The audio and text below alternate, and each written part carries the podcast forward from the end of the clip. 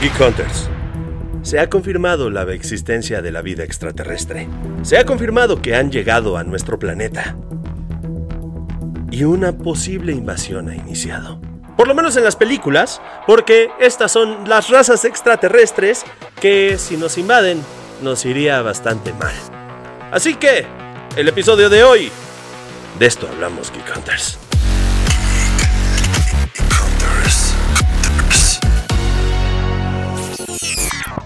Bienvenidos Geek Hunters a este episodio, ya los escucharon, son las famosísimas voces de Paulina Galindo, Hola.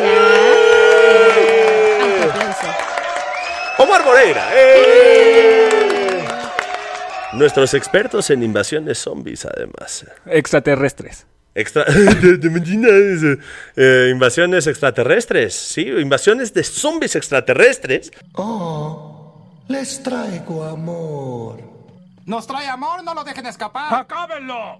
Oigan, es un tema recurrente en las películas, lo de la invasión extraterrestre, ¿no? Exactamente. Y la verdad es que nos quisimos subir un poquito a la ola, al Ajá. tren. Eh, Acaban de confirmar que encontraron restos no humanos, eh, biológicos, materia orgánica no humana, este, en algún punto de, de Estados Unidos. En ovnis. De, ajá, ovnis, o sea, ya prácticamente están así de que hombres de negro. En las películas la verdad es que nos encanta el tema de las invasiones extraterrestres y enfrentarnos a lo desconocido.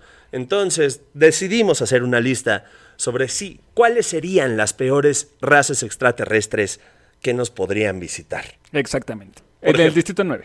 Empecemos por ahí. Empecemos por Distrito 9, que yo creo que es la menos seria. La- bueno, no seria, sino la menos problemática, ¿no? Sí, porque nada más llegaron ahí, están ahí muy bien viviendo los... Bueno, no muy bien, pero están viviendo entre nosotros los marcianos. Eh, Sobreviviendo también, ¿no? Sí, sobreviviendo. Lo están pasando mal. Es una raza de extraterrestres que llega a la Tierra a pedir asilo. Pues básicamente campo de concentración, ¿no? Ajá, exactamente. Si no la han visto, véanla. Es una de las joyas del cine de Neil Blomkamp. Entonces es una gran oportunidad que pueden hacer. Y el problema con ellos es que pues consumen recursos. Como todos. Como todos, los extraterrestres. ¿no? No, también nosotros. Y ya no hay mucho que sacar de aquí. Eh, es que eso, imagínate, de repente, si ya de por sí somos muchos, ahora agrégale una raza extraterrestre. Que quiera compartir. Tal vez son unos marcianos que llegan y que dices así como de, ay, bueno, no nos van a hacer nada.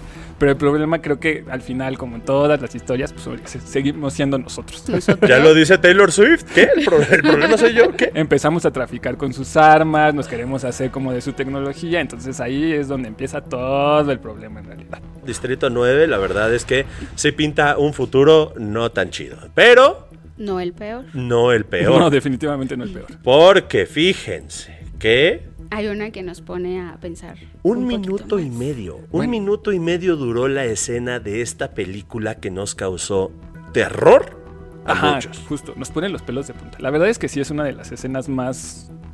O sea, la recuerdo y es muy impactante.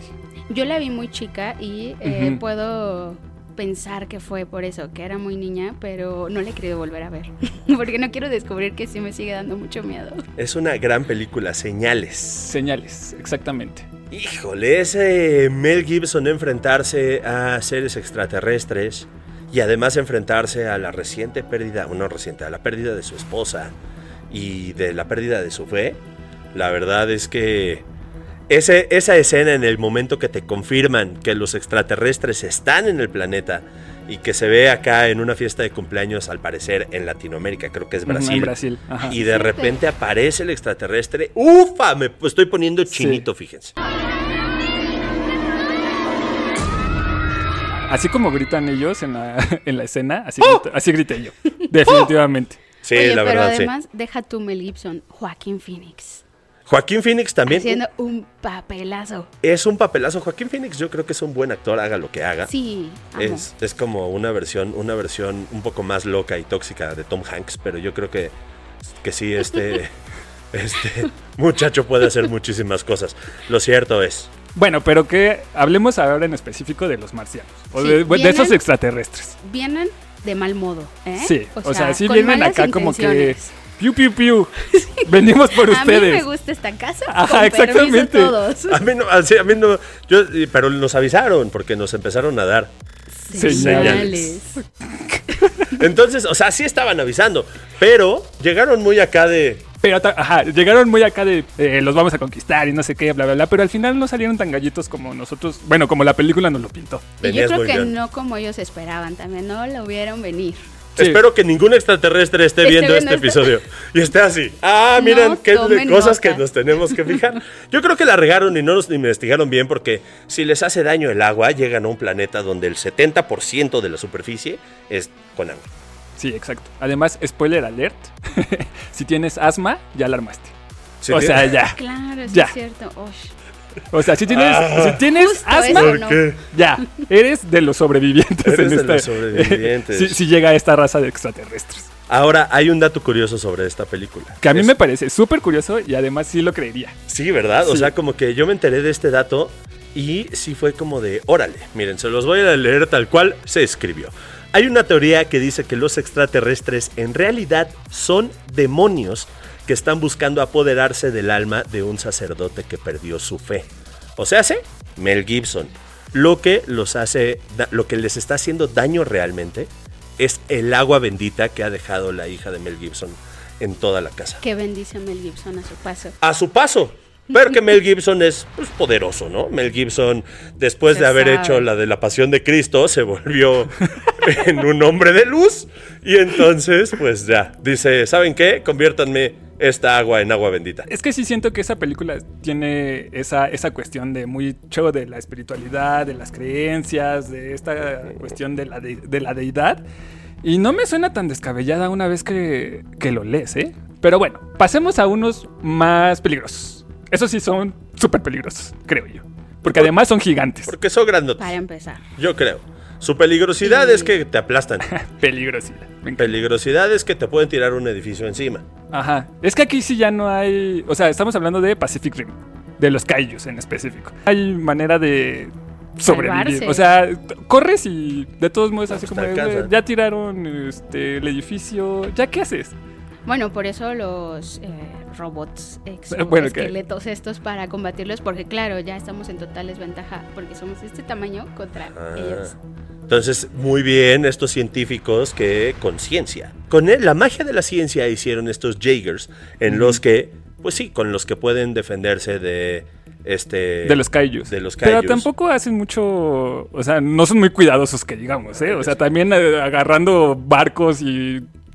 Bueno, es que si te... Oye, Pero es que de todo. O sea, ya. Kaiju y, este, y los Jaggers, así. Por igual, la gente muerta por su culpa. por eso te vas ahí a los, a los refugios. Ese es un tip que debemos de tomar. Siempre hay que tener refugios subterráneos. Y entre más grandes sean los extraterrestres, se vuelve Menos también... oportunidad tenemos. menos oportunidad tenemos, como en la siguiente película, una de mis es? faves. Cloverfield es una de las mejores películas de monstruos extraterrestres, eh, kaijus, que se han hecho. Está filmada en este eh, escena que es POV. Eh, found footage. Ajá, Ajá. que es de un, como si alguien se hubiera encontrado esta grabación. Y está toda basada en una invasión a Nueva York. Aquí hay dos teorías. La teoría es que estaba en el mar y un meteorito la revivió. Bueno, sacó este monstruo. Y la otra es que vino en el meteorito. Spoiler alert. Eh, a ver, si, no la han visto, pásense al siguiente capítulo de este episodio. Pero eh, al final de la película se ve cómo cae precis- precisamente el meteorito en la parte de la bahía donde están grabando. Ajá, mientras están los personajes. Que casi nadie lo notó, ¿eh? Nadie lo notó. Que están los personajes en la rueda de la De fortuna, la fortuna. en Long Ajá, Island. Exactamente. Entonces ahí se ve cómo va cayendo. ¡Ah! Tenemos muchísimos datos, Geek Hunter, si no se lo esperaban, ¿verdad? Bueno, esta película, lo complicado, porque No no, solo es el monstruo, solo es el monstruo, sino los parásitos que saca. porque Entonces, te muerden y así explotas. Adiós, bye. No se ve nunca en la película, le pasa a Lizzie Kaplan, Ajá. pero bueno, la- esa escena de Lizzie Kaplan está muy, muy, muy fea. Vean Cloverfield y vean también las siguientes películas que salieron, Cloverfield. 10th Avenida Lane, 10, ajá, ajá. y Cloverfield La Paradox. paradoja. Ajá. que esas está, está Cloverfield Paradox, está en Netflix, así que vayan a verla, porque es un lore impresionante de todo lo que tiene que ver con la vida extraterrestre. Y todavía peor que esos, aquí viene una inesperada. Mars Attack. Oye, Mars Attack, yo la verdad es que ni me acordaba de esa película. Sí. Que es de los 80, ¿no? No, es No, como... es de los 90. 90, ya cerca de los 2000 Yo la siento viejísima. Es vieja, es que sí. Bueno, es que ya también hace 23 años, ¿no? Hace Bueno, es que ya 23 también años. nuestra Es que- edad, muchachos. Ya uno, ya le, ya duele, ya las rodillas ya no es lo mismo, Sí, no, ya, ya. subir escaleras se vuelve complicado. Y lo cierto que aunque es una película de comedia, Tiene ocultas cosas. Tiene que ahí- no queremos aquí en este planeta. no estaría, no estaría padre, son muy poderosos los marcianos, en este caso sí, Sí, son exactamente. marcianos. O sea, la, la cuestión de la tecnología y de los poderes que tienen, sí es así como de... O sea, gracias a Dios es una película de comedia, pero definitivamente si llega una raza parecida a esa... Adiós. Los rayos que te destruyen, entre su poder, entre todo eso, y entre su forma tan peculiar de hablar. Lo bueno es que tuvimos esta canción de, espérenme, espérenme porque tengo que leer el guion, esta canción de Slim Whitman, que les destruye la cabeza. El poder de la música. El poder, de la- el poder del guion también. El poder, el poder de la amistad con la música. Ahora, Una de mis favoritas Tus esta sí. lista. Día de la Independencia. Gran trabajo de Will Smith. gran trabajo, sí, salvando el planeta además. Como siempre, él salvándolo todo. Otra vez por el poder del guion. Porque la verdad es que, o sea, si nos ponemos serios, Ay, Omar. dudo mucho. Yo estoy aquí siendo la persona más seria del planeta, tratando de pensar si vamos a sobrevivir o no. En la vida real no tenemos el poder del guion. Pero es que, o sea, con ese, con ese nivel de tecnología que tenían esos extraterrestres, Además, la cantidad de extraterrestres que llegaban. Brutal. o sea, dudo mucho que siquiera tuviéramos oportunidad. La sí, es cierto. Basémonos nada más en, el- en la tecnología de la primera, el rayo ese que destruye ciudades. Este. Todas las navecitas Las invadiendo, naves. porque además es de la nave nodriza, millones de navecitas. Ajá. Y además deja tú las naves. Ya ellos como, como individuo. Como ente. Ajá. Y, Y luego te controlan. Ajá. Con, te controlan la mente. Te dicen. Ajá, entonces, o sea, literalmente el guion ahí nos ayudó muchísimo. Sí, el guion fue el que dijo gana, gana Will Smith y Sí, Jeff exacto. Goldblum. Exacto. Porque necesitábamos unos héroes. Nada más por eso. Necesitaba. No, pero el verdadero héroe es el de esta escena. ¡Hola, muchachos! ¡Que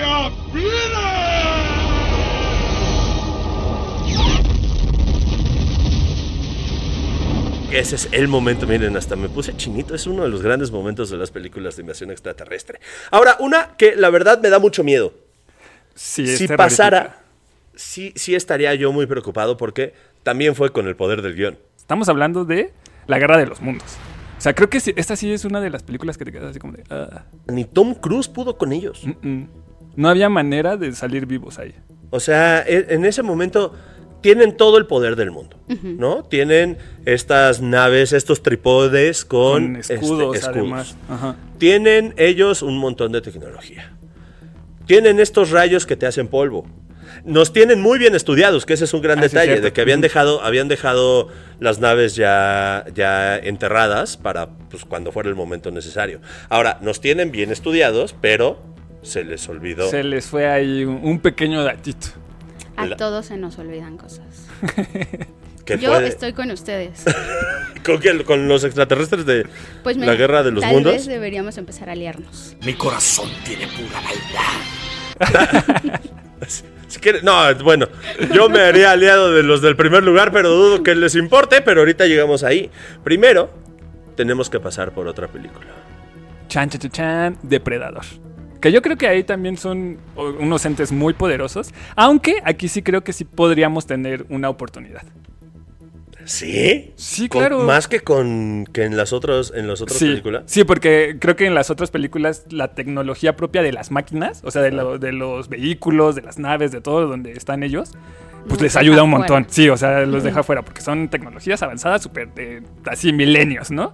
Y acá como que el depredador que sea, o sea, sí se hace invisible, sí tiene otro tipo de tecnología, pero creo que a No lo mejor si pudiéramos ser un poquito más inteligentes, Pero bueno, los depredadores son, son cazadores. O sea, los depredadores están hechos, diseñados, por lo menos los que están llegando, los que llegarían al planeta, están diseñados para, pues eso, cazarnos, para gobernarnos. Se supondría que nosotros también, ¿no? Pero como que ya no hemos ejecutado ese tipo de... No hemos desarrollado esas habilidades tanto. También deberíamos de ser más listos para defendernos. Si no Exacto. nos estamos preparando nada desde mañana, ¿Dónde está tu honor, basura? Eres una completa vergüenza. Preparadísimos para la invasión. Ahora, la forma en la que, en la que Schwarzenegger se le ganó a uno fue cubriéndose de lodo para que no lo viera con su visión acá termodinámica nuclear. Si tuviéramos como chance de planear bien las cosas, creo que sí podríamos ganarles. Pero si no nos van a invadir, no nos van a avisar. No van a ser como los de señales.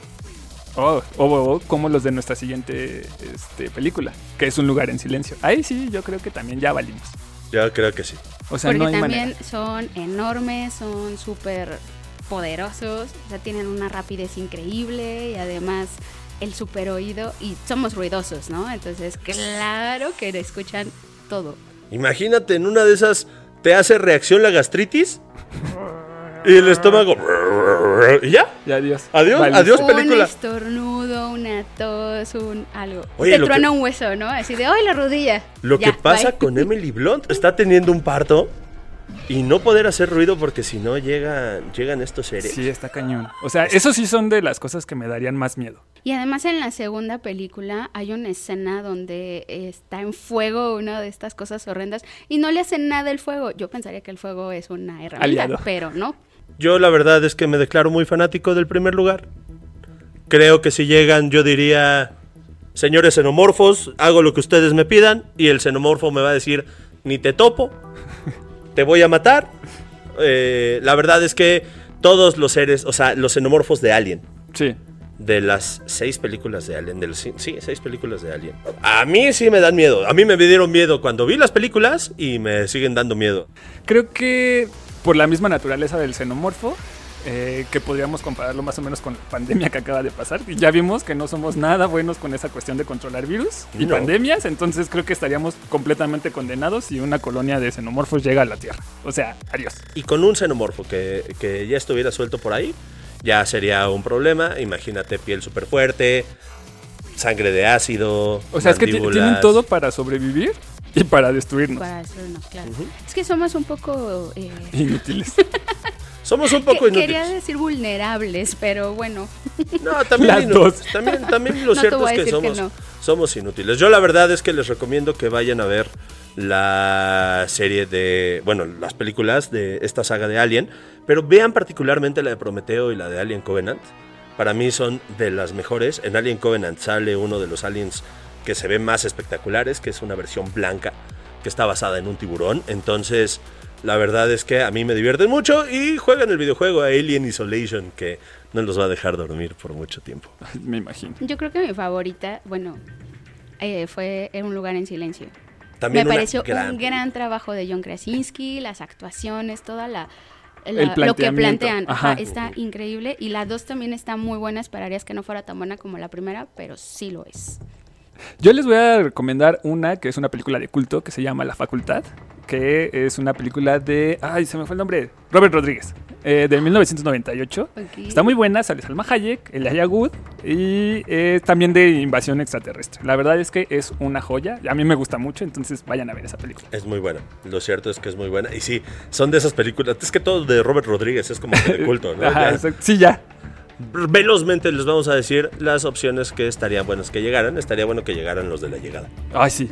Sí, porque además... Dios Esos también eh, son una raza de extraterrestres que eh, el propio planteamiento de, de la película se aleja un poco de esta cuestión de la invasión y de los poderes y de la tecnología y bla, bla, bla. Y, lo, y pone como más de eh, en la mesa la cuestión de cómo nos vamos a comunicar con ellos. Entonces, la neta es que es una peliculaza. Vayan a verla. La pero comunicación es además importante. nos pone como sobre la mesa que sí son más evolucionados que nosotros que es todo lo que viene detrás de, de estas historias de tienen más herramientas, están más evolucionados y por lo tanto nos van a tratar como pequeñas hormiguitas que aplastar y aquí no es el caso. Entonces, Estaría bueno todas que mis llegaran oraciones para que así sea. Yo espero que el que llegue sea Paul. Paul, si no la han visto, es una gran película de Simon Pegg en la que Paul es un extraterrestre que le gusta beber, fumar, consumir cosas, divertirse. Entonces yo considero que eso sería bueno porque sería una gran fiesta. Tiene mi voto. Sí, Que súper él sí. el mío también.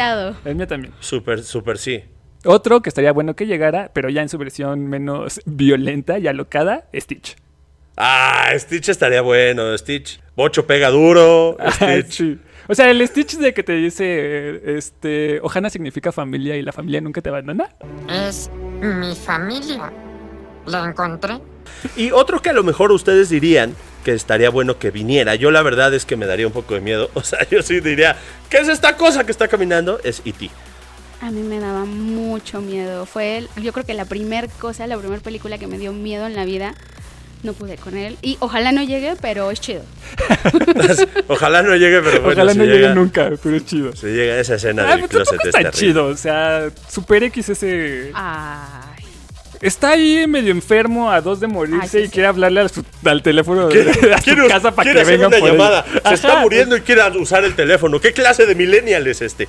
¿Qué clase de Le generación dio Z? ansiedad hacer una llamada.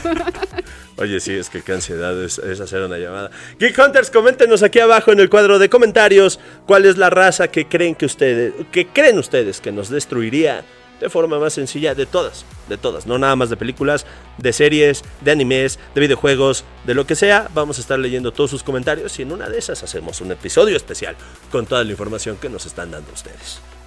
Nos vamos a despedir. Es Pau Galindo, por favor. Vamos, Galindo, tus redes sociales. Pa- guion bajo, Pau, guion bajo, Galindo, guion bajo. Lo siento. No importa. Muchos. En algún punto se cambiará ese. Ay. Omar Moreira. Omar M. Mont en X, o como sea que se vaya a llamar ahora esa red social, y Oms Moremont en Instagram. Yo soy arroba soy Leonardo Luna en X y en Instagram Leo-Luna. Vamos a estar pendientes de todos sus comentarios. Que tengan excelentes días, Geek Hunters. Y cuidado con las luces que salgan en la noche. Hunters, the